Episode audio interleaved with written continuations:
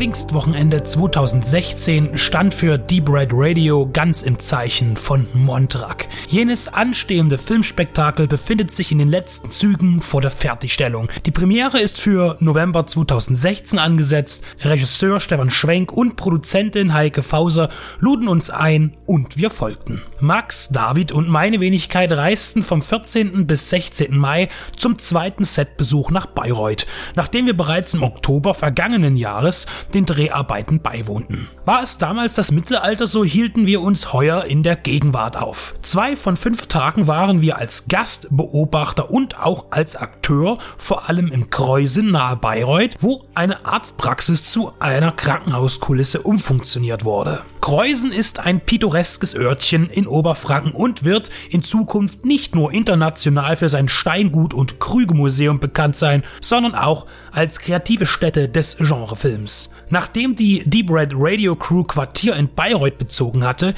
ging es zur ersten Szene, die in einer nahegelegenen Wohnung geschossen wurde. Nach wenigen Stunden war der Dreh beendet, wir als Statisten endgültig verschleißt und nach einer Mittagspause begaben wir uns nach Kreusen, um am Rande der Krankenhausszenerie möglichst still dem Geschehen zu folgen. Am ersten Tag waren die zu fokussierenden Darsteller am Set Martin Hellstone, der bereits mit Schwenk zusammen an dessen ersten Film gearbeitet hatte, und die bezaubernde Stephanie Jost, die sich nach einer professionellen Make-up-Verwandlung durch die talentierten Hände von Philipp Ratgeber und Stephanie Schmidt zu einem blutrünstigen Vampir entwickelte. Auf genauere Inhalte können und wollen wir selbstverständlich nicht eingehen, weshalb wir handlungsrelevante Fakten geheim halten. Strapaziös sollte der Abend dann besonders für Stephanie Jost sein, die über einen längeren Zeitraum maskiert und gefesselt im Bett lag. Ihr Spiel war furchteinflößend, wenn sie der Kamera als gieriger Blutsauger entgegensprang. In dem Moment bestätigte sich erneut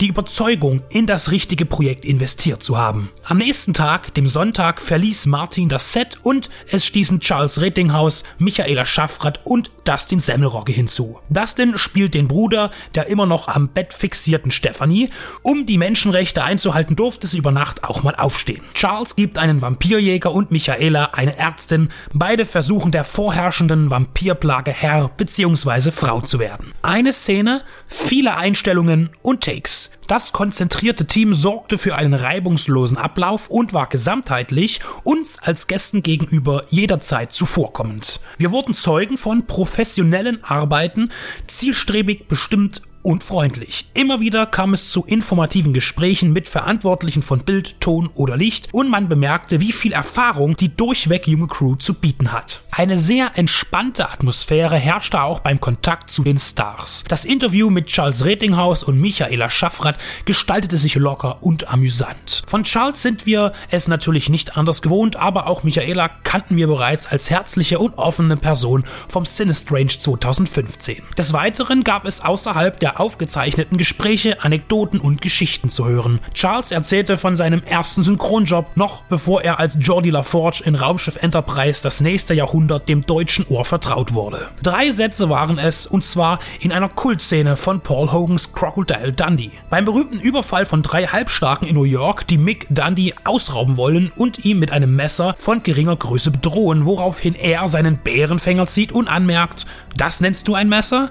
Das hier ist ein Messer. Er sprach einen der Rowdies und wurde gleich zu Beginn seiner Karriere in einem legendären Dialog verewigt. Auch Dustin Semmelrocke bereitete uns Vergnügen, als er uns mit seiner markanten Stimme ins Aufnahmegerät hauchte. Bereitwillig gegenüber Deep Red Radio und dem Mikrofon erfüllte man uns alle Audiowünsche. Es waren Tage voller positiver Eindrücke und einem ergiebigen Output für uns als Executive Producers des Films und auch als journalistisch interessierte Besucher. Selbstverständlich sind wir befangen und werden es uns nicht erlauben, nach der Fertigstellung des Films eine Kritik an die Öffentlichkeit abzugeben. Aber eines ist sicher, am Set von Montrak sahen wir professionell arbeitende Künstler, die in ihren jeweiligen Bereichen alles gaben und auch weiterhin geben werden, um diesen Mixed Genre Movie zu einem technisch, optisch und dramaturgisch anspruchsvollen Ergebnis zu führen. Am Mittwoch, dem 18. Mai, ist die finale Klappe gefallen und die letzten Aufnahmen im Kasten. Die Postproduktion ist im vollen Gange